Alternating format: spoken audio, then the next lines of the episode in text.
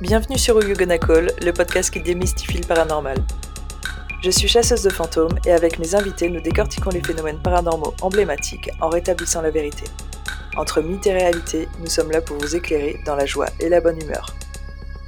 Allez, vous êtes prêts? Bonjour à toutes et à tous et bienvenue pour ce nouvel épisode. On est heureux de vous retrouver et avec moi aujourd'hui il y a Julie. Coucou Julie Coucou Comment ça va? Bah ça va, super, et toi?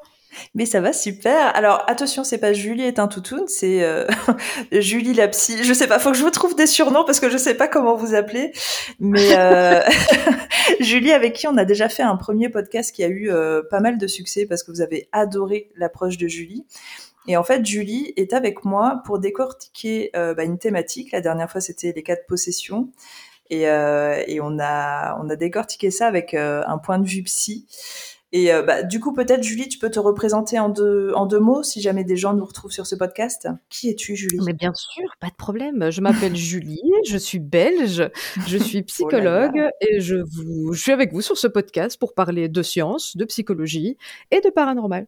Absolument. Et alors, du coup, son expertise, elle est vraiment précieuse euh, parce que la dernière fois, c'était complètement incroyable et c'est super en fait de se rendre compte à quel point euh, dans le paranormal, on reste toujours bloqué sur l'aspect paranormal, justement l'aspect euh, ah c'est impossible à expliquer, alors que des fois, en prenant d'autres thématiques, entre autres la psychologie, si on essaye de faire euh, des corrélations, on se rend compte en fait que c'est quand même assez intéressant. Donc bien sûr, euh, c'était le message la dernière fois et ce sera le message encore cette fois.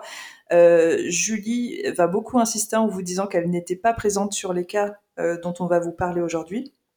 Elle va vous donner plus ou moins un point de vue de, de, de symptômes ou de choses qui existent dans la psychologie, mais sans l'affirmer à 100%. Voilà, c'est juste pour faire des corrélations et pour dire ça pourrait être ça, mais on ne peut pas l'affirmer à 100%, bien sûr. Tu confirmes, hein, Julie Voilà. Oui, oui, c'est tout à fait ça. On fait juste des hypothèses par rapport aux éléments que nous, on peut, euh, on peut avoir, mais on n'est pas là pour, euh, pour euh, donner des vérités absolues. C'est pas du tout le, c'est pas du tout l'idée. Et c'est très bien parce que de toute façon, nous, on vous le dit aussi dans le paranormal, on n'est pas là non plus, nous, en tant que chasseurs de fantômes, pour vous dire ça, ça existe, ça, ça existe pas. Nous, on a chacun un point de vue qu'on aura développé par rapport à nos expériences, à nos enquêtes, euh, même à notre éducation, nos croyances. Mais c'est très personnel en fait. Donc nous, on vous apporte des clés, on vous dit euh, ce qu'on pense, euh, ce qu'on vit, et après, c'est à vous de faire les, les, conclusions que vous voulez. Donc là, c'est exactement pareil. Et on va parler d'un sujet que moi, qui moi me passionne. Alors je sais pas toi, Julie, mais moi, les poltergeists, je trouve ça complètement fascinant. T'en penses quoi, toi? Alors moi, les poltergeists, il se trouve que quand j'étais petite, euh, ouais. j'ai comme le souvenir d'en avoir vécu. Oh, intéressant. Mais euh, je, en fait, c'est très bizarre comme souvenir. C'est-à-dire que je me rappelle pas avoir vu les objets bouger, mm -hmm. mais je me rappelle avoir vécu des moments. Tu vois ce que je veux dire? C'est pas ouais, complètement. Euh... Et c'est de là que j'ai connu le mot poltergeist, okay. parce que ben, j'en ai parlé à, à ma maman. Je lui dis maman, il y a des objets qui bougent dans ma chambre. Et ma maman m'a dit ah ben ça s'appelle des poltergeists. Voilà, tiens, en, tout, prends ça. en toute tranquillité. Dans le plus grand des calmes, dans le plus grand des calmes. oui ma chérie, tu es possédée, mais ne t'inquiète pas, c'est pas grave. ah oui vraiment dans le plus grand des calmes. Oui oui, ça s'appelle des poltergeists. Bah super, nickel, on fait comme ça. mais attends, mais c'est quand même complètement fou. Est-ce que depuis c'est une discussion que tu as pu avoir de nouveau avec ta mère? Parce qu'elle a l'air très tranquille avec ce sujet, genre euh, bah déjà elle y croit, j'imagine, si elle t'en parle. Bah, en fait, on n'a pas eu directement de conversation sur les poltergeists, mais sur les, les esprits ou ce genre de choses, oui. Mm -hmm. Et euh, je me rappelle que petite, quand j'avais des, des, peurs euh, parce que j'avais l'impression d'être entourée ou quoi, parce qu'on est dans une vieille maison avec beaucoup d'histoires, mm. elle me disait, écoute, si les fantômes avaient voulu te faire du mal, ça fait longtemps que ça serait fait. elle me disait une ça. très très bonne approche. et, et donc, bah, je me disais, bah oui, en fait, elle a raison. Personne ne m'a jamais rien fait, c'est que tout va bien. donc voilà. Bah, c'est très très bien. C'est une très bonne approche et très simple et très concrète. Euh, toi, du coup, bah évidemment, enfin évidemment, ça a peut-être changé depuis, mais si tu as vécu ça enfant, quelle a été l'évolution dans ton esprit? Est-ce que tu y crois toujours? Est-ce que euh... Ben, je ne que sais pas. partagé ah, ah. Je ne sais pas. C'est-à-dire que j'ai mon côté scientifique qui m'oblige à analyser les choses en prenant en compte énormément de billets, euh, en prenant bah, en oui. compte tout, euh, tout ce qui est de l'ordre de la croyance, évidemment. Mhm. Mais à côté de ça, il reste quand même pas mal de choses inexpliquées. Et c'est ça qui est intéressant. C'est complètement ça qui est intéressant et moi c'est ça qui me fascine. Alors on va déjà euh, revenir sur la définition poltergeist telle qu'on peut le trouver dans le Petit Larousse par exemple. Euh, alors déjà poltergeist c'est un terme allemand qui signifie esprit frappeur. Euh, et la définition exacte, c'est phénomène paranormal spontané et répétitif, se manifestant par des déplacements ou l'évitation d'objets, par des coups sonores, etc. Il faut savoir que ce terme poltergeist, alors il est un petit peu dans notre environnement, tu sais, de façon très naturelle. C'est-à-dire, je crois que je ne connais pas une personne qui connaît pas ce terme, même quand on n'est pas dans le paranormal, parce qu'il y a des films euh, déjà qui s'appellent Poltergeist qui le mentionnent. On a eu, euh, on a tous regardé au moins une émission paranormale, genre les 30 histoires les plus mystérieuses qui vont en faire mention. C'est vraiment un fait, oui, hein, on a tous été traumatisés par ces émissions à la con. Euh, voilà, c'est vraiment un phénomène qu'on connaît très très bien, sans l'avoir forcément vécu. Et à côté de ça, il faut savoir en fait que c'est un terme qui est entré dans notre euh, langage courant en 1848 au travers d'un livre qui s'appelle The Night Side of Nature. Et il faut savoir que c'est une femme en fait qui s'appelle Catherine Crowe qui est plus ou moins, alors ça n'a jamais été, euh, enfin, j'allais dire ça n'a jamais été euh, véritablement mentionné, mais surtout bah, parce que l'histoire est surtout met en avant surtout des hommes. Mais Catherine Crowe serait peut-être la première chasseuse de fantômes. Et en fait, elle a écrit ce livre qui est une étude sur les phénomènes paranormaux. Et elle, en fait, à l'époque, elle s'était rapprochée de l'Allemagne parce qu'en Allemagne, ils étaient très avancés sur les études sur le, dans le paranormal. Et en fait, euh, elle s'est rendue compte en faisant ses recherches que euh, ce terme ressortait, poltergeist, et du coup, elle l'a, elle l'a étudié avec eux. Et c'est la première à en faire mention. Et c'est grâce à elle, en fait, qu'aujourd'hui, on l'utilise dans notre langage courant, j'ai envie de dire, parce que c'est pas seulement dans le paranormal, et qu'on connaît le terme poltergeist, parce que sinon, ça aurait probablement un, autre nom. Il faut savoir aussi qu'en France, on a un sacré personnage euh, qui est lié au phénomène poltergeist, parce que ce qui revient souvent quand on parle avec des personnes euh, lambda ou même euh, non lambda, hein, des, enquêteurs, c'est qu'on a l'impression en fait que les phénomènes poltergeist c'était à une certaine époque et que ça n'existe plus, ce qui n'est pas vrai du tout. C'est juste en fait que les informations, les médias n'en parlent pas trop. Alors que de temps en temps, si on ouvre un journal, ça va être rigolo parce qu'il va y avoir un fait divers qui va mentionner un poltergeist, comme il pourrait mentionner bah, le chat de Madame Martin a été retrouvé sur dans un arbre. Euh, on va en retrouver quand même de temps en temps. Mais c'est vrai que les, aux infos, bien sûr, vous n'allez pas retrouver des, des, informations comme ça, alors que dans les années 70-80, c'était des choses dont on aimait parler. Donc on allait retrouver ça plus facilement. Euh, dans les années 90, on le sait, il y a eu l'émission Mystère qui a mis en avant beaucoup de cas. Et depuis, je pense que les médias n'ont pas voulu parier là-dessus. Enfin, de toute façon, moi, je peux vous le confirmer parce que j'essaye en permanence de placer des émissions euh, de paranormal à la télé et ils sont vraiment pas ouverts d'esprit. Donc ça, c'est normal en fait que vous n'entendiez plus parler, mais ça veut pas dire qu'il n'y en a plus, bien au contraire. Euh, et il faut savoir en fait que pendant très longtemps, il y a un personnage en France qui a été extrêmement connu et qui est encore connu, mais plus par les gens du milieu, qui s'appelait Émile Tisanet. Alors je sais pas si tu connais Julie, toi, Émile Tisanet? Non, ça me dit rien du tout. Et c'est normal, ne t'inquiète pas. Et alors attention, Émile Tisanet, c'est un sacré personnage puisque son métier de base, c'est qu'il était gendarme. Mais en fait, c'est devenu un gendarme chasseur de fantômes spécialisé en poltergeist. Attention, hein, c'est quand même... Euh, on est euh, entre les années 1930 et 1954. Émile Tisanet est appelé de temps en temps sur des cas euh, de phénomènes paranormaux dans des maisons. Et en fait, lui, il se passionne pour ça. Il finit par se passionner pour ça. Il décide de se spécialiser. C'est un petit peu le Mulder français, tu vois, dans les années 30, ah 30, à 50. Et lui, en fait, il va vraiment, mais c'est incroyable, en fait. Et pendant 25 ans, il va ne faire que ça. Et il va traverser la France entière. Il va faire plus de 200 enquêtes. Et lui, il va vraiment finir par se spécialiser dans le poltergeist.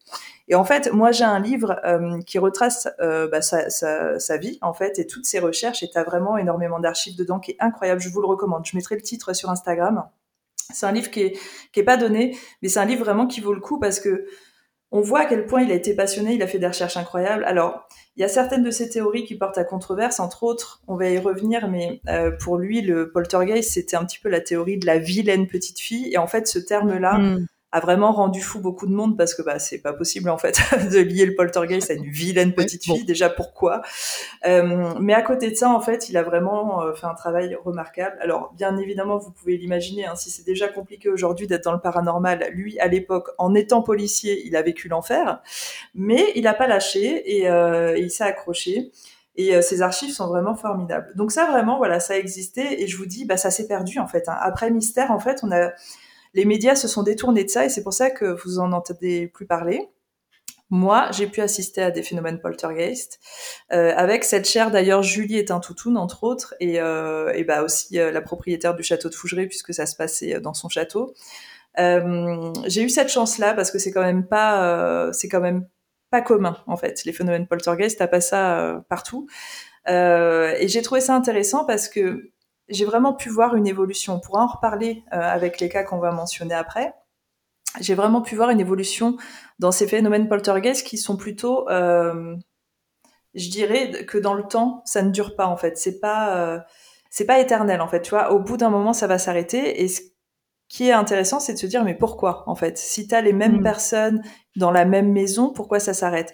Et c'est souvent une histoire, alors bien évidemment d'énergie, ça on y revient souvent, euh, mais de choses qui vont se passer au cœur de la maison, deux personnes présentes, euh, mais moi, par contre, ma théorie, c'est que ce ne sont pas euh, des esprits frappeurs comme son nom pourrait l'indiquer. Ça n'a rien à voir pour mhm. moi avec les fantômes ou les esprits. Ça vient vraiment des gens, des énergies euh, c'est de la parapsie, c'est des pseudosciences et c'est des choses qui nous dépassent encore. Donc toi, Julie, du coup, tu me disais que tu étais partagée, mais c'est cool parce que euh, bah, aujourd'hui, moi, je, vois, je vais t'évoquer euh, trois cas. On va revenir sur trois cas plutôt connus de poltergeist.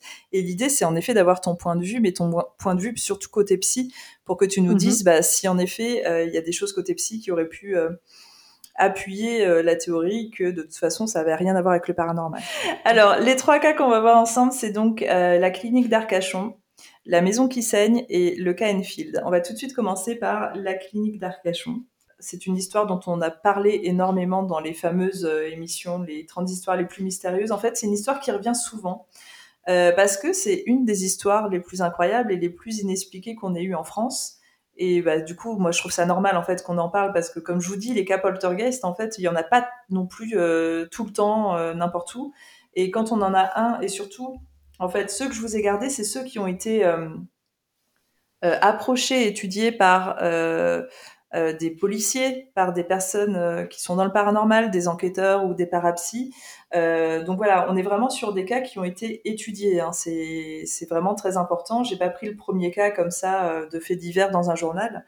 Et là, la clinique d'Arcachon en fait partie. Donc on est sur une clinique qui est plutôt orthopédique. elle est tenue par un certain docteur Alain Queneau pendant 25 ans. C'est assez important parce qu'en fait, c'est ce docteur qui est à la fois directeur qui va mettre en place certaines choses et surtout qui va assister à ce phénomène incroyable qui va débarquer du jour au lendemain en mai 1963. Euh, les personnes qui sont euh, à la clinique, qui sont donc euh, malades, sont dans le jardin pour prendre un peu le soleil et se prennent des petites pluies de cailloux comme ça sur le visage et sur le coup ils se disent bah voilà il y a un gamin qui doit être derrière le mur qui lance des cailloux donc ça râle un peu machin. Ça continue ça continue ils se prennent des petits cailloux comme ça. Et il y a une personne quand même il y a un infirmier qui va vérifier il trouve personne il dit bon bah ok bizarre. Le lendemain même chose. Le surlendemain même chose. Et ça passe comme ça tous les jours dès qu'ils sont en extérieur. Euh, ils se prennent des petits cailloux euh, dessus, quoi, comme si quelqu'un les visait. Alors parfois c'est vraiment des poignées entières, quoi. Et, euh, et, bon, bah du coup ils sont vraiment en groupe à chaque fois à le constater. Il y a même parfois un ou deux infirmiers. Et les semaines passent, ils osent pas trop en parler quand même à d'autres personnes parce que bah voilà, ça reste ça reste des phénomènes. Dès que c'est un petit peu hors du normal, en fait, on n'aime pas trop en parler aux gens parce qu'on a toujours l'impression qu'on va passer pour des fous. Et ça, c'est vraiment très humain, on va dire. Euh, les semaines passent et euh, ce qui va se passer, en fait, c'est que euh, bah, c'est plus des petits cailloux qui vont être jetés, mais c'est parfois des galets et même des briques. Alors, pardon, ça, ça, ça, me fait un peu sourire, mais je me dis quand même, mais c'est hyper sadique et cruel en fait de se dire allez jette des, briques sur des gens qui sont déjà malades. Enfin c'est n'importe quoi. Et pareil ça vient de plusieurs endroits. Ça vient pas toujours du même endroit. Ça vient parfois de derrière un mur parfois de derrière un buisson. Euh, parfois ça a l'air de venir d'au-dessus de la clinique du bâtiment. Et à chaque fois quelqu'un va vérifier on trouve personne. Euh, et là les semaines passent, les gens n'en peuvent plus, mais euh, ils décident de toujours pas parler. Ils gardent ça pour eux, quoi. Juste, ils évitent de sortir parce qu'à chaque fois qu'ils sortent, ils se prennent des cailloux. Euh, les gens finissent quand même, enfin ceux qui assistent à ça en parlant entre eux, ils se rendent compte quand même bah, que les phénomènes ont toujours lieu en présence d'une certaine euh, jeune fille qui s'appelle Jacqueline et qui a 17 ans. Du coup, justement, c'est elle qui se prend les plus gros cailloux, les plus grosses pierres. À chaque fois, ça a l'air de la viser. Si tu préfères, les autres, c'est plutôt des impacts, mais elle, on mm. dirait que ça la vise à chaque fois. Euh, mais voilà, il y a rien qui se fait. Et en fait, il va se passer trois mois Et Jacqueline, en fait, elle en peut plus. Elle est véritablement, enfin, elle est blessée par les coups de cailloux, machin, et psychologiquement, en fait, elle en peut plus. À chaque fois qu'elle fait un pas à l'extérieur, elle se prend des cailloux. Elle, elle, va voir le directeur. Elle dit, moi, je peux plus vivre ça. La chance qu'elle a, c'est que le directeur l'écoute en fait et il décide de faire quelque chose parce qu'il pourrait se dire non mais n'importe quoi et il décide de faire quelque chose. Donc la première chose qu'il va faire et c'est ce qui se faisait à l'époque et c'est d'ailleurs pour ça qu'on avait euh, Émile Tizane à l'époque, c'est qu'on appelle la police. Et là la police vient et bah, ça s'arrête à ce moment-là, donc ils ne constatent absolument rien. Donc ils repartent. Et du coup, le directeur, euh, il décide bien sûr de ne pas s'arrêter là. Euh, il sait à l'époque qu'il y a l'IMI, l'Institut Métapsychique International qui existe, et du coup, il décide d'appeler le président pour dire voilà, moi j'ai un cas de pluie de cailloux, d'objets qui sont jetés sur mes malades. Euh, voilà, est-ce que vous pouvez m'envoyer quelqu'un? Parce que je ne sais pas ce qui se passe et euh, j'ai besoin euh, que quelqu'un soit là pour euh, enquêter. Et du coup, le directeur de l'IMI qui s'appelle Monsieur Martini envoie sur place un enquêteur qui s'appelle Robert Toquet. Alors, Robert Toquet, c'est un enquêteur spécialisé dans, le parapsy, et il vient du coup plusieurs jours sur place, il dort sur place pour vraiment euh, constater tout ça. La chose pas mal qui va se passer, c'est que euh, sur une des enquêtes où il y a Robert Toquet, on demande aussi à un policier de venir, et ce policier, en fait, il va constater de lui-même, et ça c'est cool, euh, un jet d'une énorme pierre qui provient d'une chambre comme si ça avait été jeté par la fenêtre. Et là, vraiment, le policier le voit de ses yeux. Donc là, il se dit, allez, c'est bon, on a le coupable, je vais l'arrêter, bim, c'est fini cette histoire. Tout le monde part en courant, lui en premier, le policier. Porte fermée à clé. Ils ouvrent la porte, c'était une chambre désaffectée. Rien dedans, personne, et la chambre est fermée à clé d'extérieur. Donc là, euh, tout le monde blanchit un peu en se disant, ok, le policier, tu vois, policier quoi, il est obligé de dire la vérité. Il dit, bah moi, je suis sûr et certain que j'ai vu cette grosse pierre arrivait de la fenêtre de cette chambre. Donc je, je, sais pas quoi dire. Bien sûr, le policier part et Robert Toquet reste sur place. Mais euh, Robert, il va quand même constater qu'en effet, qu'à chaque fois qu'il y a Jacqueline, il se passe quelque chose. Donc il va parler avec Jacqueline. Et en parlant avec elle de tout et de rien, il va se rendre compte en fait que bah, Jacqueline, en fait, euh, elle est extrêmement dépressive, elle va pas bien du tout psychologiquement. Et euh, elle va beaucoup, beaucoup se livrer sur sa vie, sur ce qui se passe dans sa tête, sur ses envies de mourir, sur des choses comme ça. Mais en fait, il va se passer à ce moment-là que, euh, comme si ça avait pu libérer Jacqueline, en tout cas si c'était bien lié à elle, les phénomènes vont un petit peu se tasser, en fait. Et, ah. euh, et là, déjà, il va trouver ça intéressant euh, parce qu'il va se dire, ok, est-ce qu'elle avait besoin parler? Est-ce qu'elle avait des émotions qui étaient comme ça, un petit peu renfermées en elle, qui faisaient que ça explosait en termes d'énergie? Enfin, tu vois, si on part sur sa théorie à lui, c'était plutôt ça. Donc lui, à partir du moment où ça se tasse, en fait, il va décider de, partir, tout simplement. Il va faire son rapport en disant j'ai bien en effet constaté des phénomènes paranormaux qui étaient euh, toujours en présence de Jacqueline et euh, voilà, il est resté de telle date à telle date et à la date où il est parti, il dit bah voilà, les phénomènes sont terminés donc pour l'instant euh, il n'y a rien à déclarer. Ce qui se passe en fait, c'est qu'en effet, les phénomènes ne vont jamais revenir. Par contre, il y a un point intéressant qui est que peu de temps après, la clinique a fermé. Et en fait, euh, c'était prévu. Et euh, dans l'historique, en fait, euh, et dans l'enquête de Robert Toquet, s'est rendu compte en fait que le directeur, euh, juste avant que les phénomènes commencent, avait annoncé à, à, tous les patients, à toutes les personnes qui étaient malades, qu'il allait revendre la clinique, qu'elle allait fermer d'ici quelques mois. Et en fait, tu sais, comme si ça avait pu provoquer une sorte de stress euh, auprès, de, près de auprès de quelques personnes et peut-être de Jacqueline, ouais, ouais, ouais. les phénomènes ont commencé. Et après, bah, la clinique a été revendue. Et en fait, après, elle a été détruite. Mais entre-temps, il s'est plus jamais rien passé, si tu préfères. Ça a vraiment duré pendant 3-4 mois de façon extrêmement intense, extrêmement violente. Et plus rien. Et voilà pour okay. l'histoire de la clinique d'Arcachon. Alors, qu'en penses-tu? Bah, écoute, j'ai quand même regardé un petit peu moi aussi euh, qu'est-ce que ça raconte au niveau de l'histoire, au niveau de qu'est-ce qui a été dit sur, euh, sur Jacqueline, etc. Il se trouve que avant Jacqueline, il y a une autre jeune fille qui ouais. était dans la même chambre euh, qu'elle, Angelina. Tout à fait. Qui elle-même était une adolescente qui n'allait pas très bien d'après euh, ce que j'ai trouvé. C'était aussi une adolescente un peu perturbée sur le plan émotionnel. Mmh. Et euh, tout de suite après son départ, c'est Jacqueline qui a pris sa place. Donc, la première question qu'on pourrait se poser, c'est est-ce que dans cette chambre, finalement, il n'y a pas une énergie un mmh. petit peu négative qui s'est installée ouais. et qui aurait créé quelque chose? Voilà, on, de toute façon, on est tous humains, on le sent dans une pièce quand il y a quelque fait. chose. Euh, parfois, on rentre quelque part, on dit c'est lourd ici, c'est tendu, c'est voilà. Et, euh, et c'est les gens, comme tu dis, qui provoquent ça.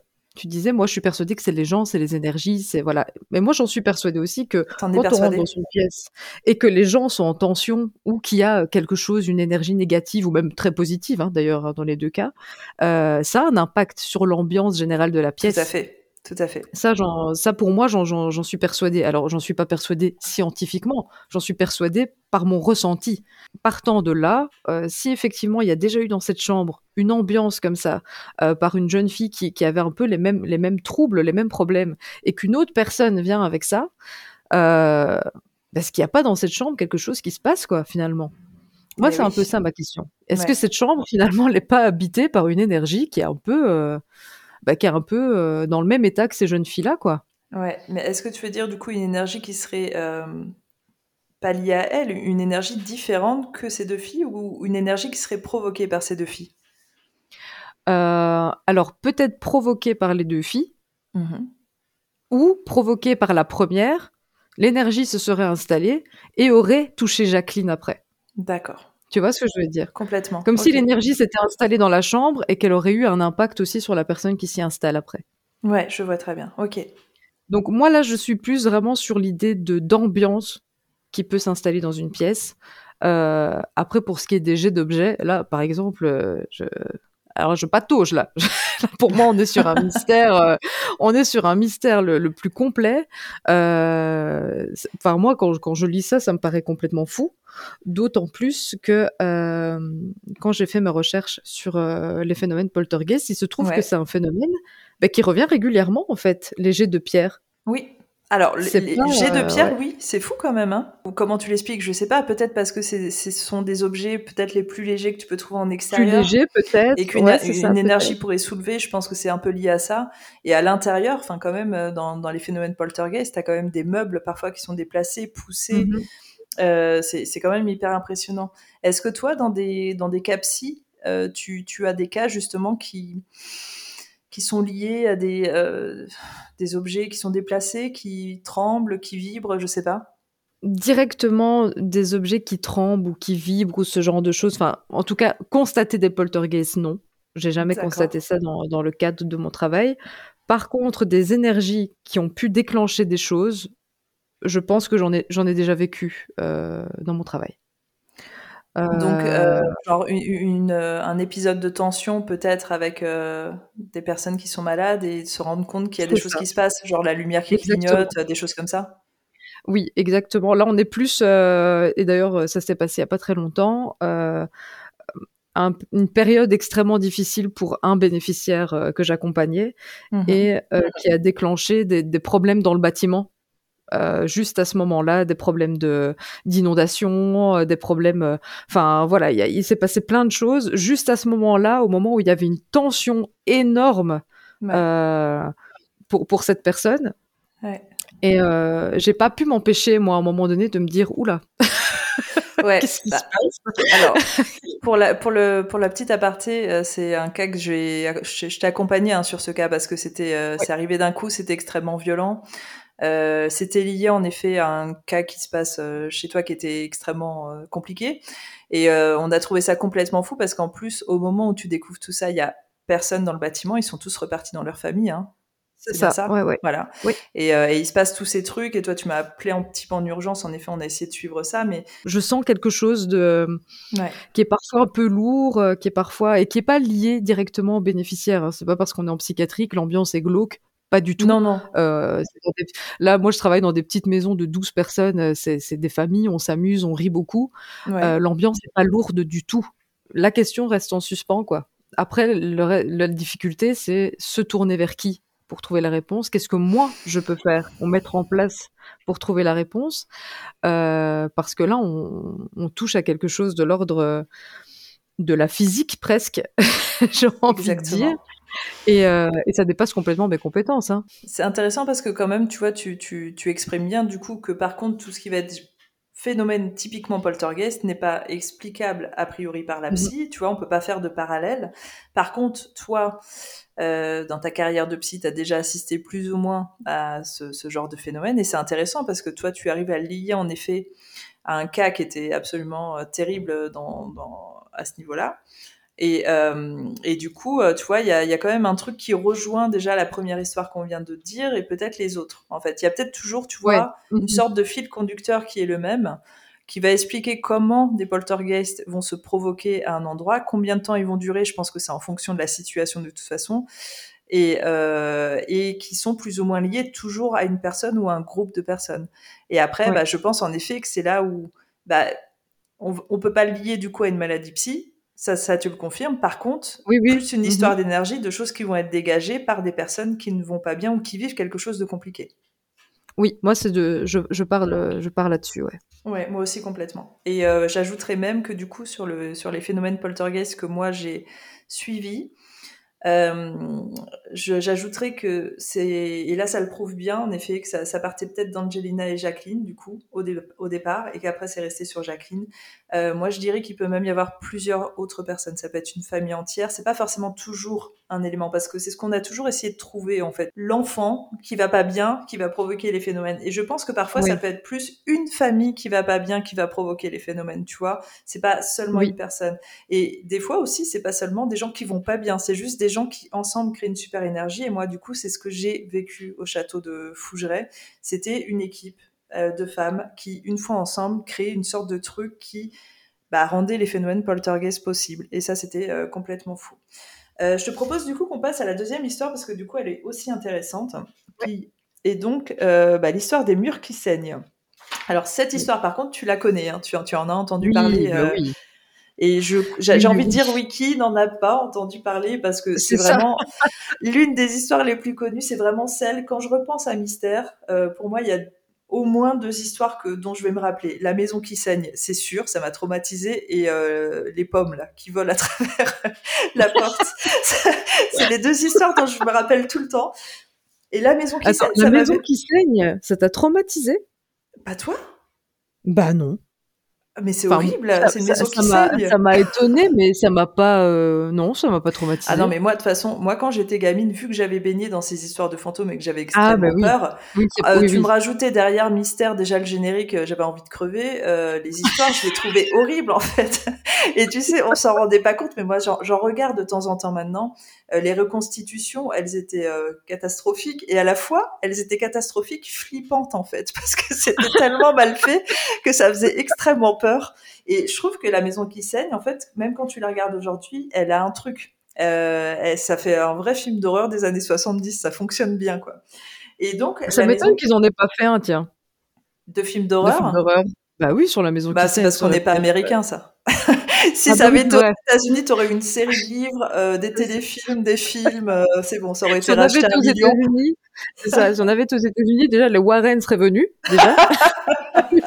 Exactement. Ils auraient trouvé 10 démons et euh, il y aurait un enfant possédé au milieu de tout ça. Tout à fait. Oh là là. Heureusement, on est en France. Mais malgré tout, la maison qui saigne, euh, ça s'est passé dans les années 80 euh, et ça, ça a marqué tout le monde. Alors, on va retracer. Du coup, je disais, en effet, ça a apparu dans l'émission Mystère. Il faut savoir que ça a apparu dans la première émission de Mystère. Donc, je crois que c'est ça aussi qui a marqué. C'est que, ah, à mon avis, on était tous devant notre poste de télévision à l'époque. On savait que ça allait arriver. Et je crois que c'est la première histoire qui sorte de la soirée. Donc la maison qui saigne, bim, dans tes dents. Ça t'annonce la couleur de ce que tu vas vivre euh, avec Mystère. Et du coup, c'est resté oh dans l'esprit de tout le monde. Euh, donc, euh, la maison qui saigne, ça se passe à Saint-Quentin, en Picardie, et on est dans les années 80, précisément en 1986. Euh, il y a un jeune couple qui vient de se marier et qui décide d'emménager dans cette maison qu'ils viennent d'acquérir. C'est un quartier plutôt ouvrier où se trouve la maison. Euh, le mari est chauffeur routier et comme euh, beaucoup de femmes à l'époque, la femme est simplement femme au foyer. Ils n'ont pas encore d'enfants. La femme s'appelle Lucie et euh, bah, elle reste majoritairement beaucoup dans son foyer pendant que son mari travaille. Un matin, son mari n'est pas là, elle se réveille et elle voit sur les draps des petites gouttes de sang. Elle se dit bon bah chelou et puis elle va en retrouver ailleurs dans sa maison. elle se dit bon euh, je verrai avec euh, mon mari quand il va rentrer, peut-être qu'il s'est blessé, machin. Et au final, non. Donc elle avait nettoyé entre temps, pas de souci. Euh, son mari lui confirme que pas du tout. Et du coup, moi, c'est du bon. Tu vois, quand ça arrive une fois, tu te dis c'est bizarre, mais c'est voilà, tu passes à autre chose. Le lendemain, pareil, rebelote. Elle en retrouve ailleurs, des petites traces de sang. Euh, c'est vraiment pas des flaques de sang, c'est vraiment des petites gouttes, comme si, tu sais, tu avais pris un pinceau de peinture rouge et que tu l'avais fait, tu vois, alors on voit pas le geste que je fais, mais que tu l'avais fait un peu gicler comme ça, et ça fait des petites traces comme ça. Euh, elle en retrouve comme ça, ainsi de suite, tous les jours, ailleurs, elle nettoie, puis ça réapparaît. Euh, ce qui va se passer, c'est que ça va évoluer en fait. On va passer des traces de sang euh, qui apparaissent tous les jours à des bruits sourds, euh, des coups dans les murs, des bruits de pas, des bruits dans la vaisselle. Alors ça, c'est souvent quand ils sont couchés en fait, et, aussi quand elle est seule. Mais majoritairement, en fait, elle assiste seule à ces phénomènes à 99%. Malheureusement, son mari pas trop. Par contre, son mari la croit sur parole. Au bout d'un moment, ça évolue sans cesse. Elle, elle est jamais tranquille chez elle. En fait, il décide d'appeler la police. Alors du coup, le brigadier chef euh, qui s'appelle Guy Piette, alors je vais éviter de prononcer son nom euh, tout au long parce que je pense qu'il a un nom très mignon, euh, il vient sur place et alors lui va tout de suite assister au phénomène. Ça c'est cool parce que du coup il va pas remettre en question la parole de Lucie. Il va tout de suite constater en effet qu'il y a des traces de sang. Alors lui la seule chose c'est quand il arrive le sang est déjà là, donc il peut pas constater qu'il a qu'il a qu'il est apparu entre temps. Par contre alors qu'il en en entretien avec le couple euh, en bas au salon, ils vont entendre des bruits à l'étage comme si quelqu'un marchait, ils vont monter, il y a vraiment personne quoi. Donc il va se rendre compte de choses comme ça. Et en fait euh, lui va être un peu ingénieux, ça va être notre petit euh, Émile Tisanet parce qu'il va se dire bon bah écoutez pour vérifier si c'est pas des petits malins qui viennent dans la nuit vous faire des blagues, même si évidemment tout était fermé et que ça avait été vérifié tout ça, ce que je vais faire c'est que je vais mettre de la farine partout au rez-de-chaussée et, euh, et, on va voir. Et, euh, et, je reviens demain et vous, vous restez bien à l'étage et surtout, vous déplacez pas et puis on va vérifier tout ça. Il revient le lendemain, euh, pas de traces sur le sol, la farine n'a pas bougé. Par contre, il y a des traces de sang partout en bas. Et là, il se dit, c'est pas possible. Donc là, par contre, lui, il va appeler euh, des personnes du bâtiment parce que pour lui, en fait, c'est très important de passer à l'étape au-dessus. Là, vraiment, il a une vérification des faits. Il se passe des choses, en effet, euh, dans cette maison, euh, des choses paranormales, j'entends. Et du coup, il appelle déjà des personnes du bâtiment. Donc là, ce qui va être fait, c'est, bah, en effet, on va un petit peu démonter les murs. On va voir s'il n'y a pas un tuyau qui fuit, qui pourrait être un petit peu, qui pourrait laisser émaner un liquide un petit peu rouge, tu vois, qui pourrait faire penser à du sang. Et, euh, et, absolument pas. Il n'y a aucune fuite, il n'y a aucun problème dans la maison. On va prendre du coup des échantillons de, ce sang, parce que euh, si on appelle la maison qui saigne, c'est parce qu'au bout d'un moment, il y avait carrément des gouttes qui dégoulinaient des murs, en fait. C'était un truc de fou.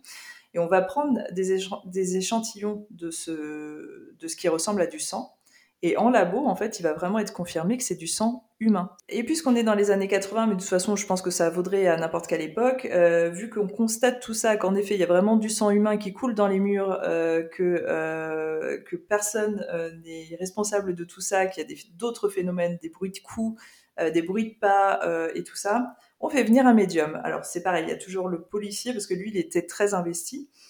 Et en fait, bon, bah, le médium va faire une analyse de médium et il va dire qu'il y a un, corps qui est enterré dans la cave. Bon, ils vont euh, essayer de, faire des recherches dans la cave, ils vont jamais trouver d'ossements. Les policiers, euh, dans leur rapport, vont conclure au surnaturel, hein, aux phénomènes paranormaux, c'est-à-dire qu'à aucun moment ils vont essayer de le démontrer par autre chose, c'est vraiment démontré sur le rapport comme un phénomène paranormal de poltergeist. Et du coup, à l'issue de ça, euh, vu que bah, ils n'ont pas trouvé de corps dans la cave et que personne ne savait quoi faire, tu vois, t'en parlais tout à l'heure, qu'est-ce qu'on fait quand on se retrouve face à ça? Et ben bah, là, exact. ce couple, ce qu'il a fait, c'est qu'ils ont décidé de partir, tout simplement. Mm -hmm. Ils ont quitté la maison. Il faut savoir que par la suite, Lucie avait été recontactée. Elle n'a jamais vécu de phénomène poltergeist. Donc, tu vois, quand on, c'est intéressant quand même parce que on, quand on dit que c'est lié aux personnes, c'est aussi lié aux personnes dans un lieu. C'est-à-dire qu'elle, ouais. elle est partie dans une autre maison.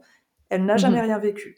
Par contre, ce qui est très intéressant, c'est que par une belle synchronicité, euh, moi, sur une enquête de la nuit du chasseur, on est parti euh, enquêter dans les cachots de Saint-Quentin, donc dans la ville où se trouve cette maison. Et en ouais, fait, ouais. le guide qui nous a emmenés dans les cachots de Saint-Quentin, son meilleur ami habite désormais dans la maison qui saigne eh bien, ah. il y a zéro phénomène paranormaux depuis qu'ils y habitent. Et tu vois, c'est hyper intéressant parce que tu te dis, tu peux pas te dire, il euh, y a des gens tout de suite qui diraient, ah bah c'est bon, c'est fake. Moi, j'ai pas du tout envie de tirer cette conclusion. Moi, je pense vraiment qu'il s'est passé quelque chose à l'époque. Par contre, c'était vraiment lié à ce qui se passait actuellement à ce moment-là, peut-être dans la famille, hein, parce que c'est pas que Lucie, moi, je pense, hein, c'est le couple. Euh, ce qui se passe euh, eux et avec peut-être les énergies déjà présentes de la maison. Et le tout, je pense, a fait un combo bah, saignant, parce que moi, c'est ça qui m'impressionne surtout dans cette histoire qui est très unique, c'est le sang, en fait. Et quand tu as confirmation d'un labo qui te dit c'est du sang humain, c'est quand même complètement fou, quoi. Alors toi, t'en penses quoi de ça? Ben, moi, en fait, j'ai fait quelques recherches justement sur euh, ce fameux sang humain et tout ce qui a été mis en place euh, dans l'enquête euh, par rapport à cette maison. Il y a quand même deux, trois trucs qui sont discutables. Alors déjà, il y a la technique de la farine qui, selon moi, euh... je suis d'accord. Hein. J'ai trouvé ça extrêmement mignon. Tu sens que c'est pas un expert, quoi. oui, je vais mettre de la farine sur le sol. C'est bon, on va trouver les voleurs. Pour moi, c'est complètement contournable. Hein. Euh, en fait, quand c'est ta maison, euh, tu peux complètement contourner si, si, tu veux. En fait, rien t'empêche de marcher, de remettre de la farine après. Enfin, mm-hmm. tu vois, je veux dire, pour moi, c'est. Oui, c'est c'est vrai que c'est un peu pourri. Je sais, quoi avancer, je sais pas quoi avancer comme argument. Tu vas, tu fais des taches de sang, puis tu reprends un paquet de farine et tu repasses derrière toi. Bah, tu veux ce que je, ne sais pas. Bon, technique, comme tu dis, mignonne, mais pas technique scientifique, quoi. On aime bien Guy Piet, il est mignon. mais non, mais en, fait, ce qui est vraiment chouette entre guillemets avec cette histoire, bon, c'est pas une histoire chouette, euh, on s'entend bien, mais c'est que, euh, comme tu dis, l'inspecteur il s'est senti hyper investi. C'est ça. Euh, il s'est pas foutu de leur gueule en fait. Et, euh, non. Il a C'est chouette. Oui, c'est ça. C'est chouette de se dire, bah, il, a pris au sérieux en fait cette histoire. Il s'est intéressé. Euh, quand il a appelé un médium, bah, il l'a fait en se disant, bah, pourquoi pas après tout. Enfin, mm. voilà. Moi, moi, je trouve que pour l'époque, euh, bah, chapeau quoi. En fait, c'est ah, non, non, complètement. bien d'avoir cette, cette ouverture d'esprit et de pas envoyer chier les gens en les faisant passer pour des débiles en fait. Enfin, je suis d'accord. Donc voilà. Alors concernant les taches de sang, il faut savoir que euh, dans l'émission Mystère, justement, il y a un médecin qui est apparu euh, à l'écran, un biologiste. Si je ne me trompe pas, c'était le docteur Chancé, Jacques ah Chancé. Et euh, donc voilà, biologiste et analyste en laboratoire. Mais en fait, ce n'est pas ce monsieur qui a fait les analyses de sang. Hmm. C'est un autre laboratoire qui a fait les analyses de sang. Un laboratoire qu'on ne sait pas. Hein. On ne sait pas c'est quel laboratoire. Aucune idée. Et c'est un journaliste qui se serait présenté euh, chez ce biologiste avec euh, les analyses et la conclusion comme quoi c'était du sang humain, et qui a demandé euh, à Jacques Chancé de, de, faire une interview en expliquant bah, l'analyse qui avait été faite par le laboratoire. Mais ce n'est pas lui qui a fait hmm. l'analyse. Et il y a un YouTuber qui s'appelle Monsieur Sam, Monsieur Sam pour l'interrogation, qui a même été plus loin euh, il a envoyé un courrier, euh, enfin il a pris contact en tout cas, avec euh, des proches du docteur Chancé qui est décédé aujourd'hui, pour leur demander bah, qu'est-ce qui s'est passé en fait Est-ce que c'est vraiment votre, enfin je sais pas c'est qui exactement pour eux, si c'est le grand-père, l'oncle, enfin bref, c'est une personne proche, en demandant en toute transparence qu'est-ce qu'il en était de cette histoire? Parce que ça paraît complètement fou de trouver des taches de sang comme ça. Et il aurait une réponse.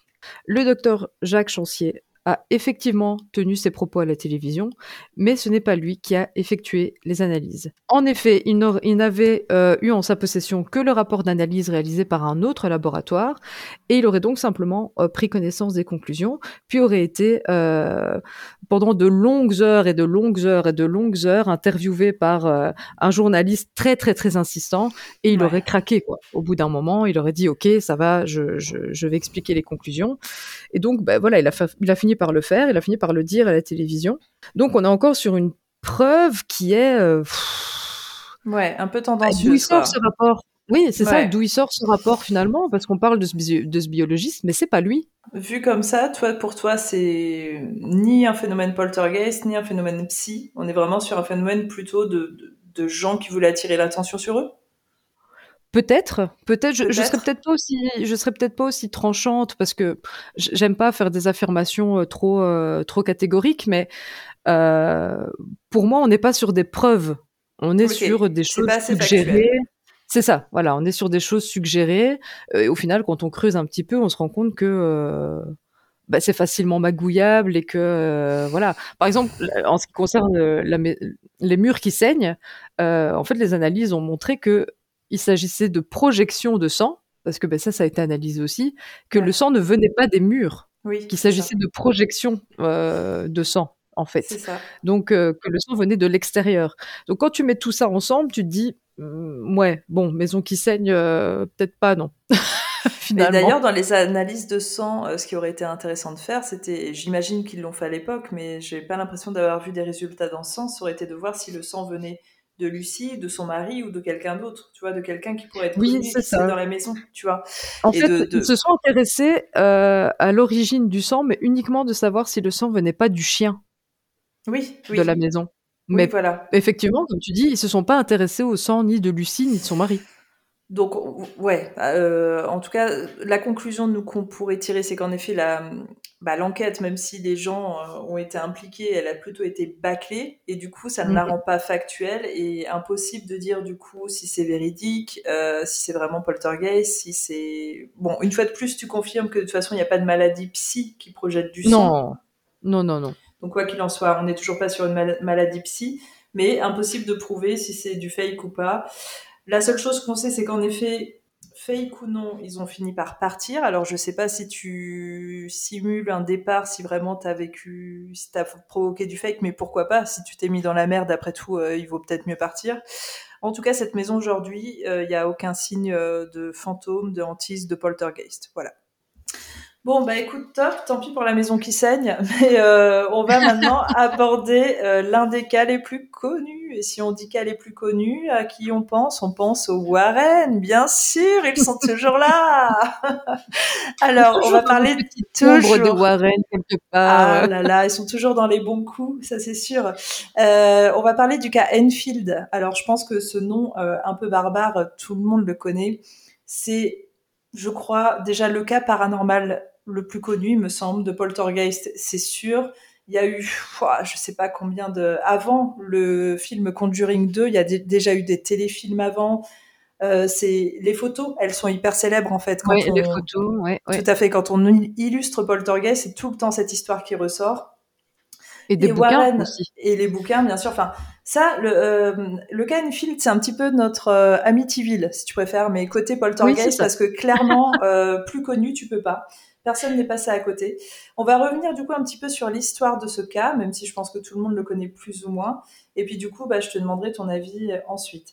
Donc Enfield, c'est en Angleterre. On est entre les années 77-79 et la famille Hudson habite dans cette maison. Alors quand je dis famille, c'est plutôt euh, la mère et ses quatre enfants. Quatre enfants qui ont euh, de 7 à 13 ans. Euh, au milieu de ces quatre enfants, l'attention va vite se tourner euh, vers Janet, qui a 11 ans et qui semble être le lien entre tout ce qui va se passer euh, pendant ces deux années. très rapidement, en fait, ils vont commencer à constater des petits phénomènes. Alors, je dis petits phénomènes, mais c'est parce que ça allait crescendo et que ça a plus ça allait, plus c'était impressionnant. Ça a d'abord été plutôt les lits qui tremblent. Tout le monde est couché, le lit tremble. Tiens, c'est bizarre. Est-ce que c'est un tremblement de terre ou pas? Euh, puis très rapidement, ça a été des meubles qui se déplacent, alors un tout petit peu, tu vois, genre juste un coin ou euh, sur un centimètre. Euh, des, des, des, bruits de craquement en permanence, euh, puis enfin des bruits de pas, des coups dans les murs. Euh, la famille commence à s'en apercevoir, les jours passent et ils ont vraiment peur en fait, parce qu'ils comprennent pas ce qui se passe. On est sur une famille qui est plutôt pauvre, hein, qui est plutôt un peu isolée comme ça. la mère est seule avec ses enfants, donc elle a peur pour tout le monde. Et euh, surtout, ce qui se passe en fait, c'est qu'elle va appeler la police parce qu'elle, elle n'a pas les moyens de fuir. Elle se rend compte qu'il se passe dans sa maison, elle a personne pour les héberger. Ils sont bloqués dans cette maison, ils peuvent pas la revendre, ils peuvent pas la quitter, donc elle n'a pas d'autre choix que de trouver une solution et de savoir ce qui se passe dans sa maison. Donc elle appelle la police. L'officier Caroline Hubbs va venir sur place et va déjà observer euh, en quelques minutes où elle sera là une chaise qui va se soulever sous ses yeux. Donc elle déjà, elle va, elle va percevoir un truc et, euh, et du coup, ça va lancer une série d'enquêtes et une série, j'ai envie de dire, de d'invasion euh, de leur maison parce que clairement, à partir de ce moment-là, pendant deux ans, ils n'ont pas eu un seul moment tranquille. Ce sera très difficile. On va essayer de le voir à la fin, de savoir si ça les dérangeait ou non, parce que j'ai l'impression que ça les rassurait aussi qu'il y ait tout le temps du monde avec eux. Mais il y a clairement tout le temps du monde. Si c'est pas des journalistes, euh, c'est des enquêteurs. Si c'est pas des enquêteurs, euh, c'est euh, des policiers. Tout le temps, il y a des gens. Alors, il y a les journalistes justement du Daily Mirror qui vont venir. Et eux, ils vont clairement assister aussi à des, des jets d'objets. Donc, ils vont complètement halluciner, ils vont faire un article dessus. Suite à ça, puisque c'est quand même le Daily Mirror et c'est le plus gros journal encore aujourd'hui en Angleterre, la société SPR, qui est spécialisée dans le paranormal et qui, euh, qui était déjà très connue à l'époque, vont envoyer euh, Maurice Gross qui va venir euh, sur place et observer lui aussi des jets d'objets, des déplacements d'objets. et il va rester quelques temps pour essayer de comprendre ce qui se passe. Et c'est là où je dis, déjà sur toutes ces observations, on va se rendre compte que, bah, bien sûr, tous les enfants sont là, mais ça a l'air d'être surtout plus fort quand Janet est dans les parages, en fait. Il y a un renfort euh, qui va venir euh, aider Maurice Gross, euh, c'est le parapsychologue Guy, alors il faut que je le prononce à l'anglaise, Guy Lyon Playfair, qui va venir plusieurs mois lui aussi, parce qu'on parle pas de quelques heures ou de quelques jours, hein, ils sont vraiment là pendant plusieurs mois. Alors, ils dorment pas sur place, mais ils viennent régulièrement pour observer. Eux, euh, ils vont assister à à peu près tout. Euh, des gros meubles qui vont être complètement renversés, des petits objets qui vont être projetés, des jets de pierre une fois de plus dans la maison, euh, des coups, des genre comme si les enfants se prenaient des coups et avaient des bleus, des bruits de pas, des sifflements dans la maison, des aboiements, des graffitis qui seront retrouvés sur les murs, euh, etc. Et même euh, des allumettes qui prennent feu euh, comme ça, toutes seules sous eux, sous leurs yeux. Donc ouais, c'est ils, voient, enfin ils ont ils ont un listing en fait de, de phénomènes recensés qui est assez impressionnant. De temps en temps, en fait, ils assistent aussi à autre chose qui semble un peu étonnant, c'est Janet, donc la petite fille de 11 ans, et sa sœur, qui semblent avoir de temps en temps des trans. Alors, c'est là où je j'aime bien en fait qu'ils utilisent le mot trans parce que je pense qu'on est à un pas euh, d'utiliser le mot possession en fait. Tu vois ce que je veux dire? C'est-à-dire qu'on n'a pas démontré justement euh, qu'il y avait un lien avec les démons, euh, tout ça, mais on utilise le mot trans. Janet mhm. a, aussi des, des, des, convulsions de temps en temps, donc on est quand même sur un cas qui est assez grave. Alors je parle même pas d'un point de vue paranormal. Moi j'ai trouvé ça inquiétant en lisant ça de me dire on est quand même sur une gamine qui va pas bien en fait. Il y a d'autres spécialistes qui vont euh, continuer euh, à venir, comme je, je, vous le disais, ça défile en permanence. Il y a Ed Warren qui va se déplacer, évidemment, euh, parce qu'il faut toujours qu'il vienne au bout d'un moment pour dire que c'est lui l'expert et qui va s'attribuer un petit peu toute la gloire du phénomène. Alors que il faut savoir que la grosse histoire de, de du Field, en fait, c'est surtout que le gros du travail a été fait par Maurice Gross et Guy Lyon Playfair, et qu'en fait, comme d'habitude, Ed Warren est venu quoi, genre 3-4 jours, et c'est bah, c'est ce qui s'est passé de toute façon. Il s'est attribué l'histoire, quoi. Et de toute façon, regarde, s'il y a un conjuring de tourner autour d'eux, c'est pas pour rien. Bah oui. Voilà. Euh, donc Ed Warren, il va venir sur place et il va enregistrer des séances où il dit lui-même qu'apparemment c'est les PVE les plus incroyables qu'il a pu enregistrer au cours de sa carrière. Alors apparemment sur ces séances on entend des voix de différents esprits avec différents accents et parfois dans différentes langues. Ces esprits vont se nommer, vont se présenter. Il y a entre autres Tommy, Billy, Freddy, John, Charlie, Dick, Gutterman et Zachary. Donc c'est beaucoup de personnes hein, dans cette euh, petite maison. Euh, c'est rigolo parce que là d'un coup on dévie du phénomène poltergeist. On, on, part tout de suite sur un truc qui ressemble au Warren, qui est ouais, il y a des gens qui possèdent la maison, peut-être des entités démoniaques, tout ça. Euh, et une fois de plus, hein, euh, parce que Ed dit avoir euh, enregistré ces voix incroyables, on ne les a jamais entendues, donc on ne sait pas du tout. Mais c'est persistant et c'est vraiment, ce serait la plus grosse preuve qu'il y a des entités dans cette maison. ce qu'on va savoir par la suite, et évidemment par les Warren, c'est que les phénomènes ont commencé après que Janet et sa sœur aient fait une séance de Ouija dans la maison. Oh non, c'est pas possible. Bien sûr, quand, quand on fait du Ouija, on attire les poltergeists dans sa maison. Mais bien sûr. Bon, euh, donc ça déjà, bah, il fallait que Ed Warren passe par là pour qu'il y ait une conclusion euh, comme ça. Euh, et en fait, il faut savoir que le SPR est beaucoup plus sérieux hein, que que Ed, mm. Ed et, et, Lorraine Warren. Donc eux, de toute façon, c'était pas du tout leur conclusion d'aller dans ce sens. Mais tu vois, tout de suite, on met Ed et Lorraine Warren dans l'histoire et tout change, quoi. Toute l'histoire change. Donc là, on est sur deux ans d'enquête avec toutes les personnes que je viens de citer qui vont assister à tout ça. Donc, tu vois, au bout d'un moment, entre les flics, entre les différents spécialistes, c'est indéniable de dire qu'il se passe quelque chose. En tout cas, fake ou non, mais c'est indéniable de dire mm-hmm. qu'il se passe quelque chose dans cette maison. A priori, les phénomènes vont plus ou moins euh, se tasser. Euh, ce qui se passe, c'est que par la suite, en fait, euh, la maison va être vendue. Il va y avoir d'autres proprios au fur, et à mesure des années, un petit peu comme Amityville. Et tout comme Amityville d'ailleurs, eh bien, ce sont des proprios qui n'auront jamais rien vécu de paranormal ou de poltergeist. Donc, quoi qu'il arrive, on est bien d'accord de toute façon pour tous ces cas que fake ou non, c'est toujours lié aux gens, à un espace-temps et à un endroit, un tout combiné mhm. en fait. Euh, et que ça fonctionne pas pour tout le monde. Hein. C'est pas parce qu'on achète une maison où il y a eu des histoires de fantômes ou de poltergeist que nous on va vivre la même chose loin de là. Et là, c'est bien prouvé. Par contre, de là à dire, euh, de là à dire que c'est vrai ou non, c'est vraiment très compliqué, même si toutes ces personnes sont passées en fait. Hein. Euh, c'est vrai que ces histoires de trans, moi, j'ai trouvé ça un peu intrigant. J'ai trouvé que ça ressemblait à beaucoup trop d'autres histoires en fait. Euh, mais toi, justement, quel est ton avis? Bah, moi, le cas Infield, il m'a vraiment passionné. Euh, quand tu quand tu m'en as parlé, je, je, me suis vraiment mis à fond dedans et euh, j'ai été vraiment fascinée par euh, par tout le travail en fait qui a été mis en place à Enfield, par le sérieux aussi des personnes qui ont investigué, qui ont à investigué. Hein, bien sûr. Oui, oui, Edouard Rennes, euh, je vais même pas en parler parce que comme tu dis, ça a duré deux ans. Le gars vient deux jours et ça y est, c'est a tout résolu. Bah non, en fait, non, eh ça a ben duré deux ans. Il y a eu beaucoup de recherches. Euh, et d'ailleurs, euh, ça a beaucoup agacé euh, Guy Lyon Pfeffer euh, qui, euh, lui, dans son bouquin, parce qu'il a fait un bouquin sur, euh, sur le, le cas Enfield, justement, euh, il parle pas du tout des Warren.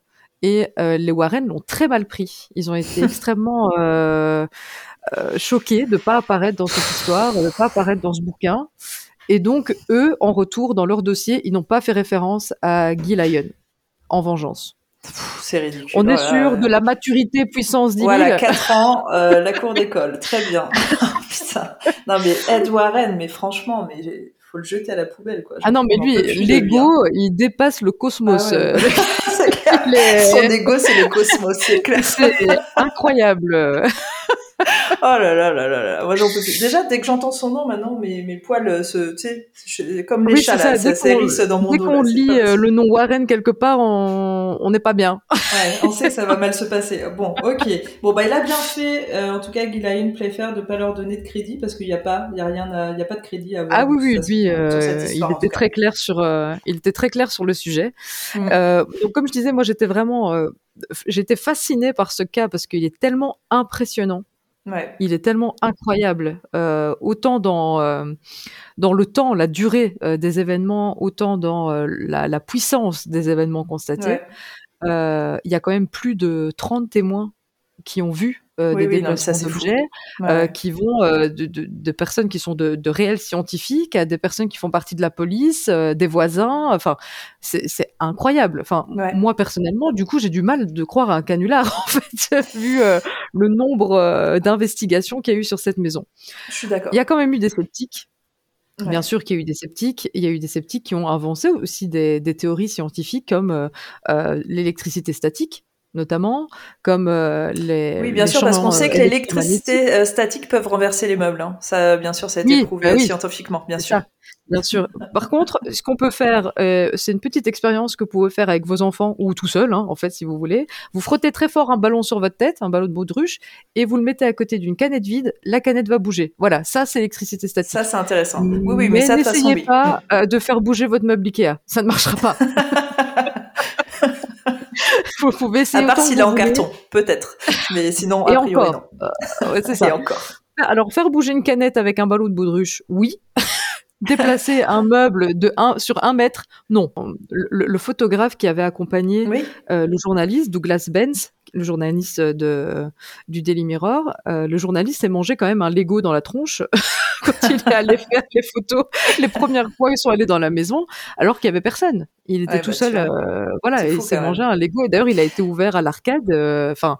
Ah oui, on n'est pas sur, ah oui, euh, on n'est pas sur un petit jet, euh, d'accord. Mais ah c'est intéressant ce que tu dis parce que ça, je l'avais pas vu. Il était seul dans la maison, donc il y a eu un phénomène alors qu'il y avait personne d'autre. Alors non, ils n'étaient pas seuls dans la maison, mais euh, ils faisaient le tour de la maison. Pour ben, filmer les différentes pièces où s'étaient passées voilà les choses et la pièce où il était il y avait personne c'est ça? Alors ça, j'ai pas la certitude qu'il y avait personne, mais en tout cas dans l'angle dont il a reçu la. Tu vois ce que je veux dire? Oui, En tout cas, il y avait peut-être quelqu'un à côté, mais pas du bon côté pour se manger un Lego. ok, ça marche. je l'explique hyper mal. J'aurais dû dire, mais il y avait quelqu'un à gauche et compris. à droite. On a tous compris. C'était super. Merci.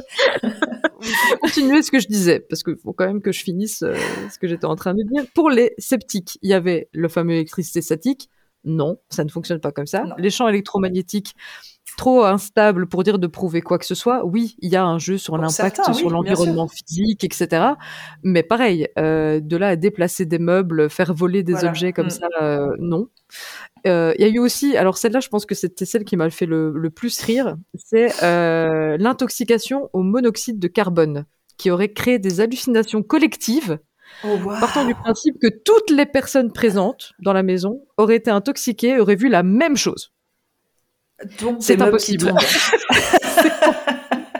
c'est complètement impossible. alors, sache que c'est intéressant parce que aujourd'hui, et véritablement d'un point de vue scientifique, euh, les raisons, parce que aujourd'hui, euh, les, les, plus sceptiques des scientifiques qui veulent démontrer que les maisons hantées n'existent pas, dans les raisons, tu vas avoir les champs électromagnétiques, les champignons, le monoxyde de carbone, c'est toujours une raison qui est citée.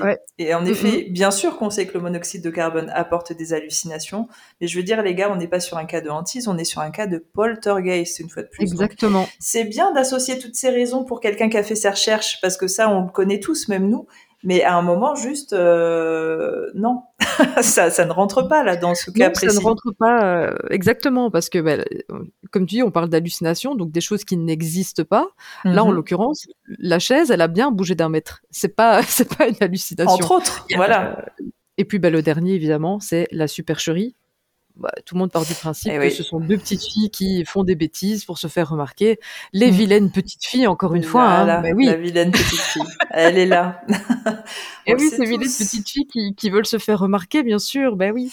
Donc, euh, donc voilà. Après, en ce qui concerne euh, la supercherie, le problème, c'est que on ne sait jamais prouver que quelqu'un bah euh, n'a pas menti, n'a pas fait semblant, n'a pas ci, n'a pas là. Mais dans le cas Enfield, quand on voit tous les phénomènes. Je pense que s'il y a plus de 1500 phénomènes qui ont été recensés, si je me trompe pas en termes de, Enfin, 1500 en deux ans, c'est, c'est. Mais la liste, en fait, moi j'ai cité que quelques phénomènes, mais la liste elle est infinie. En fait, je crois qu'il n'y a pas un truc qu'ils n'ont pas vécu. Ça, ça va aussi bien du phénomène physique, c'est-à-dire des gens soit qui sont pincés, euh, uh-huh. qui reçoivent un coup et qui vont avoir des bleus après, que des trucs visuels, que des trucs auditifs, sonores.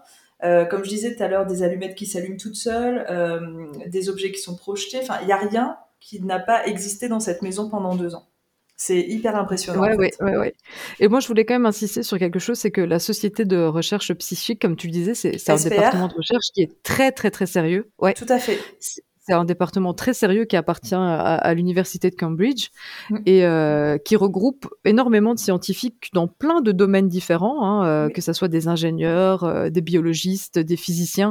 C'est des scientifiques qui s'intéressent à la question et qui se rejoignent dans, dans cette chaire de recherche.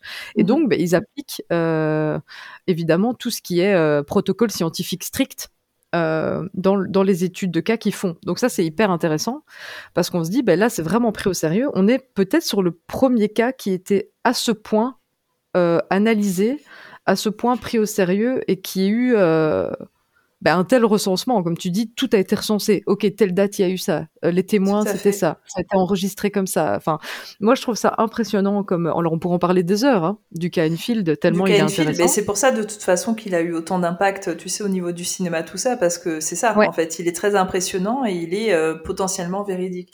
Mais juste pour appuyer un petit peu sur la SPR, du coup, que, on avait déjà fait un podcast hein, où on en a parlé. Euh, je vous le je vous le mettrai sur Instagram si vous voulez aller écouter. On parlait vraiment de, de la SPR. Euh, la SPR, en effet, comme tu le dis, c'est un organisme extrêmement sérieux qui existe toujours aujourd'hui, qui a été euh, créé euh, au 19e siècle. Et il faut juste savoir, en fait, que eux, à la base, bien sûr, ils sont ouverts d'esprit et ils enquêtent sur des phénomènes paranormaux, des médiums, des plein de choses mais surtout en fait ils, ça ressemble, ils ressemblent un petit peu dans leur démarche à des zététiciens, c'est-à-dire que eux souvent en fait ils vont démonter des cas, c'est-à-dire que ce qui va ressortir beaucoup de leurs cas c'est des cas qu'ils ont démontés parce que ça, si, ça, ça, et ça, ça collait pas, et c'était de la mmh. supercherie. Et tout ça a été créé, tu sais, à, l'époque du grand spiritisme. Donc, il y avait des trucs qui étaient très en vogue, et du coup, il y a, il y a plein, plein, plein de gens qui ont sauté euh, grâce à eux, on va dire. Euh, et là, en effet, comme tu le dis si bien, on est dans les années 60, 70, fin 70, et c'est potentiellement, alors c'est pas le seul bien sûr, mais l'un des plus gros cas qu'ils ont eu qu'ils n'ont pas pu démonter. Voilà, donc c'est ça qui est hyper intéressant, parce qu'on est sur des vrais, vrais spécialistes. Exactement, et ça a complètement laissé euh, ben, on suspend euh, les conclusions. En fait, euh, qu'est-ce qui s'est passé finalement? Est-ce que c'était vrai? Est-ce que c'était pas vrai? Rien n'a pu être prouvé.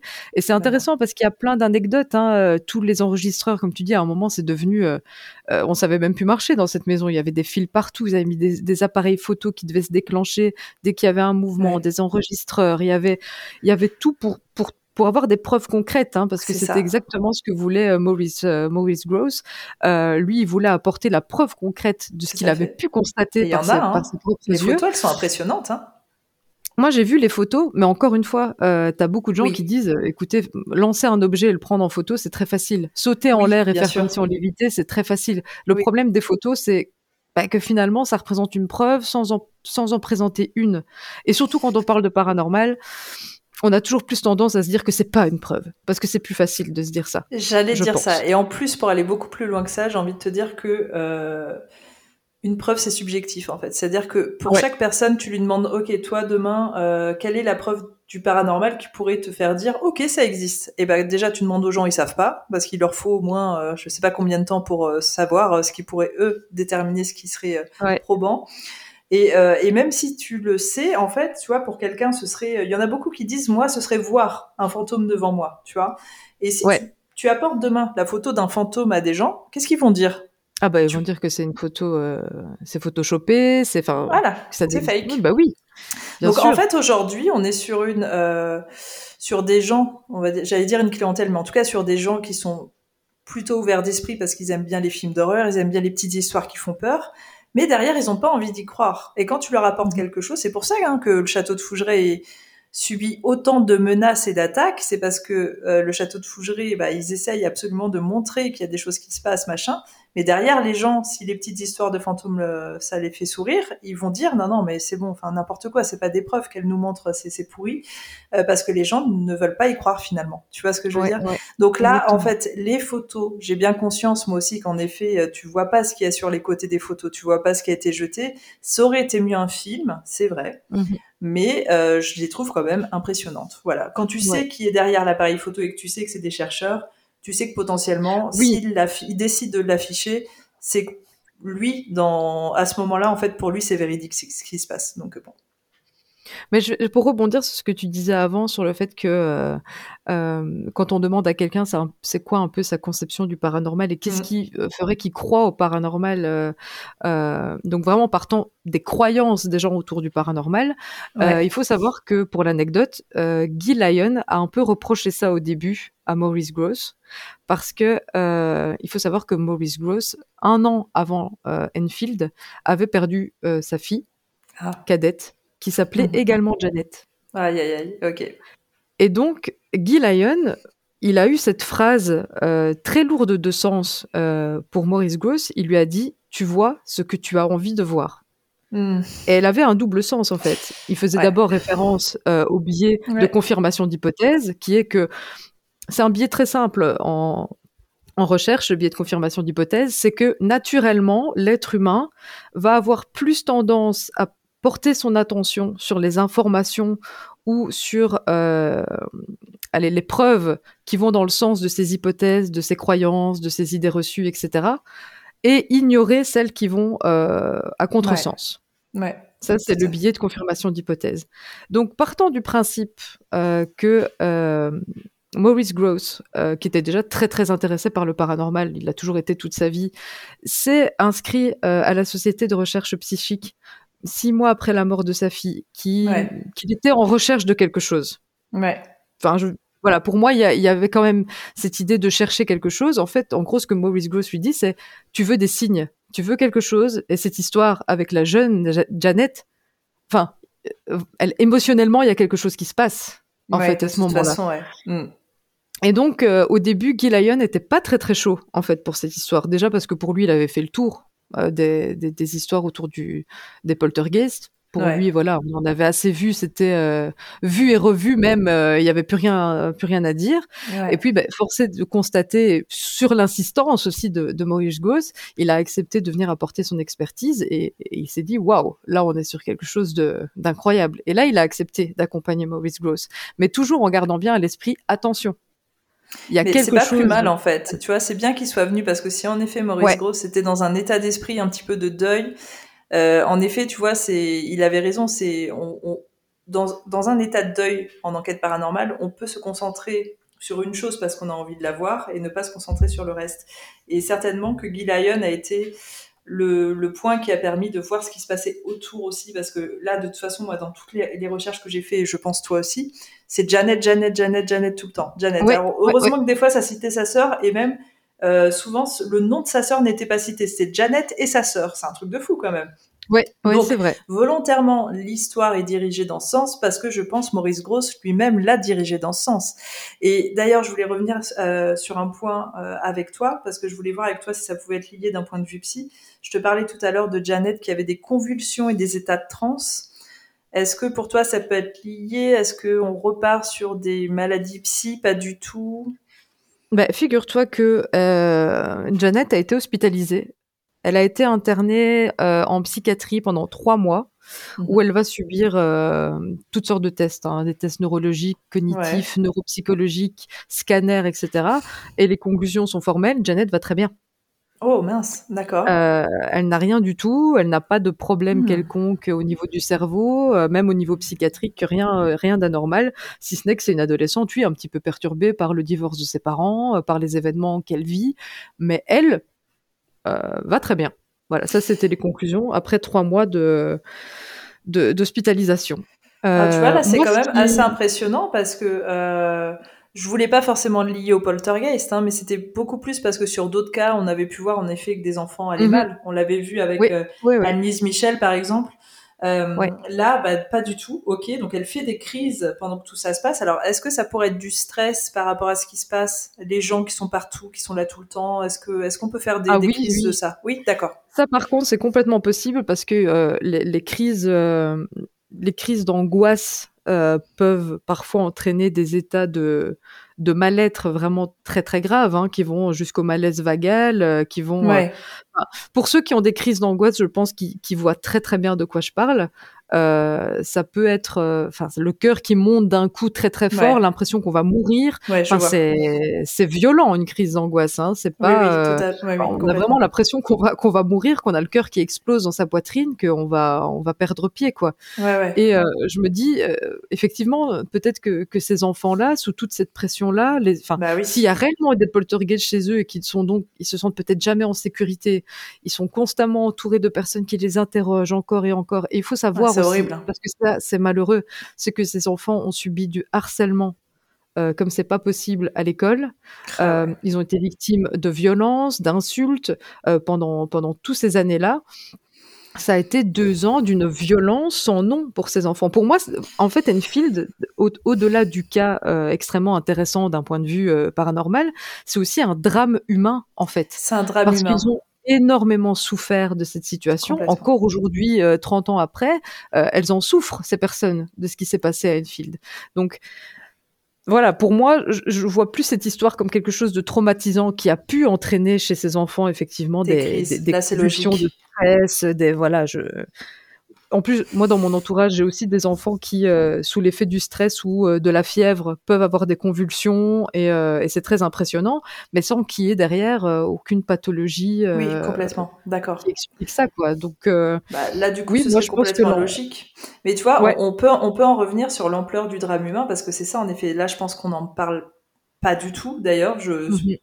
Par rapport au cas film, mais c'est une catastrophe en fait parce que oui. moi je pense qu'à ce moment-là euh, la maman de la famille quand elle appelle la police quand elle appelle les spécialistes c'est pour demander de l'aide en fait ça a duré mhm. deux ans deux ans où les gens n'ont pas forcément apporté d'aide puisqu'on s'est venu ils sont venus plutôt observer. Là clairement tu vois avec le SPR même si j'adore le SPR on était vraiment dans un but de recherche. Tu vois si Maurice Gross et, et, Guy Lyon y restent aussi longtemps c'est aussi pour observer les phénomènes et, et mhm. et appuyer un petit peu toutes les hypothèses poltergeist, mais j'ai l'impression qu'à aucun moment on pense à la famille en fait. Non, ils ont vécu l'enfer. Ils ont ça, on a une gamine qui va tellement mal qu'elle fait des crises, euh, des convulsions, tout ça, et à aucun moment on se dit bah on va peut-être les laisser tranquilles en fait, non. Euh, donc c'est ça qui est emmerdant avec cette histoire, c'est que euh, on a profité un petit peu du fait, je pense que c'était, bah tu vois, une famille pauvre qui de toute façon qui avait pas les moyens de partir et qui était là, qui subissait. Donc on pourrait se dire parce que moi pendant que je t'écoutais, je me disais mais pourquoi elle a accepté ça la mère de famille? Et après, je mhm. me disais, mais ça se trouve, on lui a pas laissé le choix, en fait. C'est ça, surtout. C'est-à-dire qu'à partir du moment où elle a ouvert sa porte, elle a dû se dire, bah, elle a dû se prendre, elle était prise au piège, en fait, tu vois, et ça défilait sans cesse. Et quand je, c'est pour ça que j'ai commencé avec ça dès le départ en disant, pendant deux ans, ça défile tout le temps, ils ne sont jamais tranquilles. Et tu vois, là, tu es en train de me dire que même à l'école, ils sont harcelés. C'est ça. Parce qu'elle a, elle a fait des interviews hein, plus tard euh, euh, où elle explique qu'elle elle a l'impression d'être dans un deuil permanent. Comme hein. si elle n'arrivait pas à passer au-dessus de ce qui oh s'est passé à Enfield, euh, comme si elle n'arrivait pas euh, à dire au revoir à cette petite fille qu'elle était avec tout ce qu'elle avait subi pour devenir voilà la femme qu'elle devrait être aujourd'hui avec voilà sans être bouffée par tous ses souvenirs, par tous ses traumatismes quoi. Parce que moi il y a, y a, quelque chose que j'ai lu euh, sur les expériences notamment faites par Maurice Gross où j'ai été Enfin, moi, moi j'ai lu ça. Euh, la psychologue en moi, elle a fait un bond sur ah son siège en se disant c'est pas possible.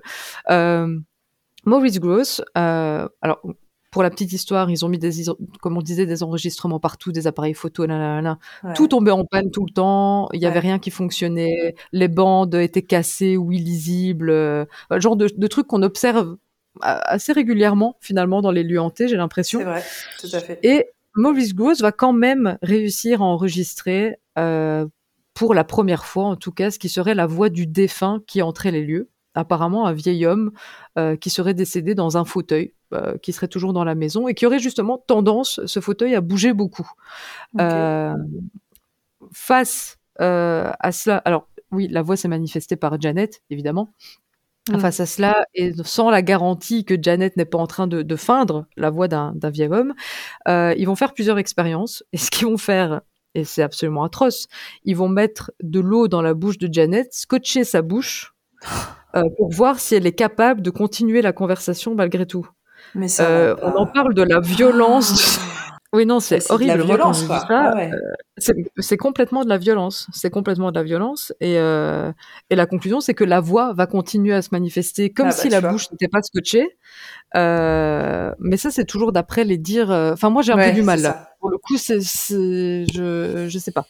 Ouais, c'est ça. moi, je suis juste restée bloquée par. Ok, on a rempli sa bouche d'eau et on l'a. Ouais, non, ça, ça, va pas. De toute façon. Vous avez pété un câble, les gars. Va falloir redescendre un peu maintenant.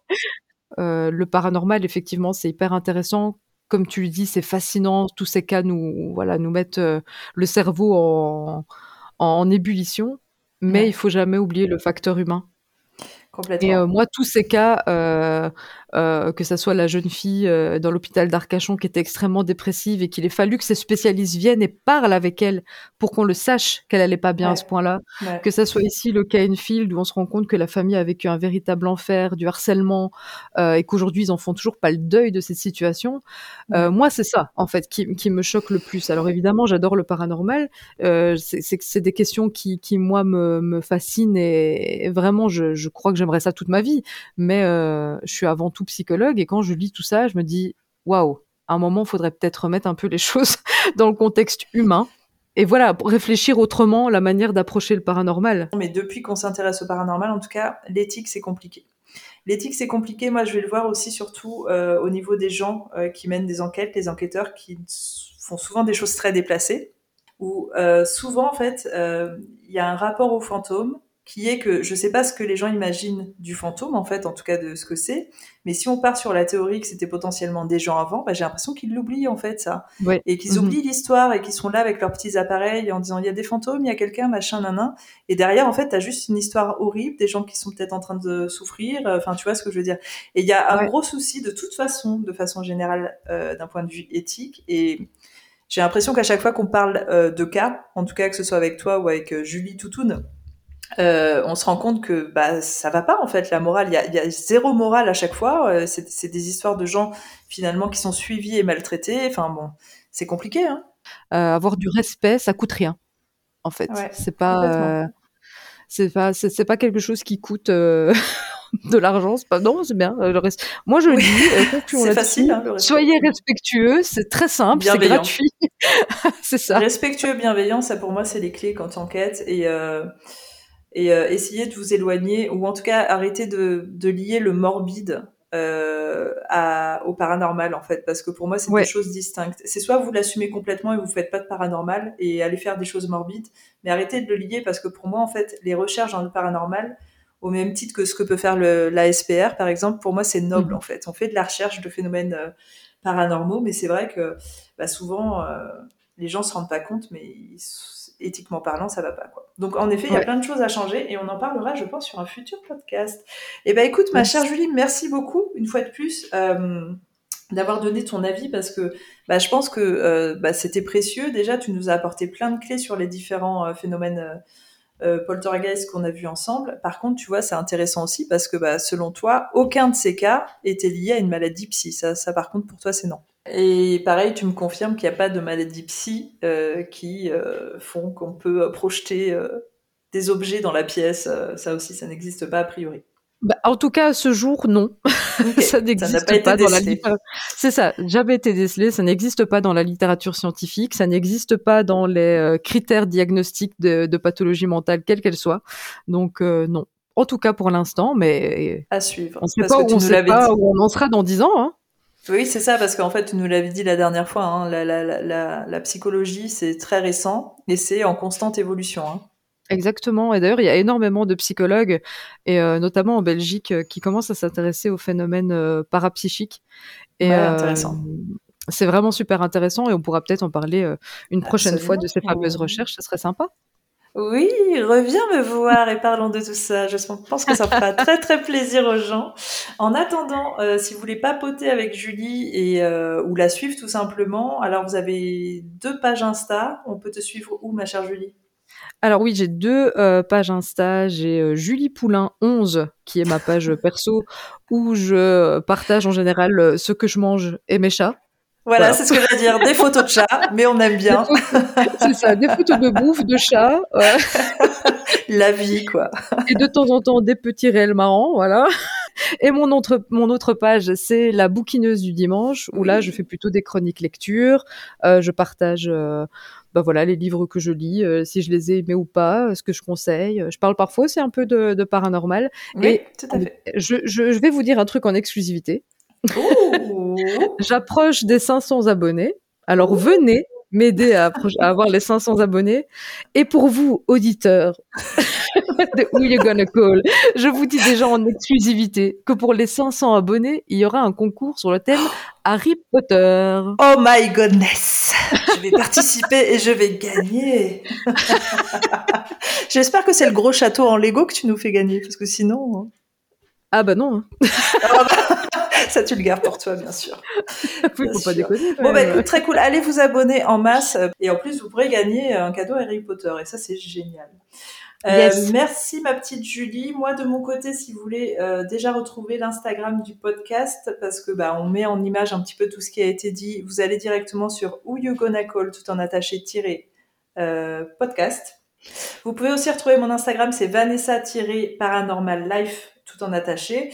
Et là, d'ailleurs, vous allez retrouver un lien Linktree et je pense que ça va être plus simple pour vous. Euh, il y a tout dessus. Il y a ma chaîne YouTube, il y a mes autres euh, réseaux, euh, il y a les sites des Nuits Ghost Hunt, les sites des voyages, etc., etc. Donc, n'hésitez pas à aller voir.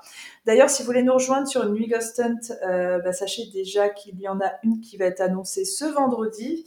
Euh, et que euh, si vous pouvez pas euh, venir sur la prochaine, vous pouvez suivre les événements à venir et vous allez directement sur lesnuguston.com et il y a aussi des voyages. Donc des voyages autour de la thématique du paranormal. Et pour aller voir tout ça, vous allez sur les voyages extraordinaires à chaque fois avec un petit tiret entre les mots et .fr et vous allez voir les voyages qui sont là actuellement et il y en aura d'autres à venir. Voilà, merci pour tout, ma Julie, c'était un plaisir comme d'habitude, j'ai adoré faire ce podcast avec toi. Bah merci à toi de m'avoir invité sur ce podcast, j'espère qu'on se retrouvera pour d'autres et merci à vous de nous écouter.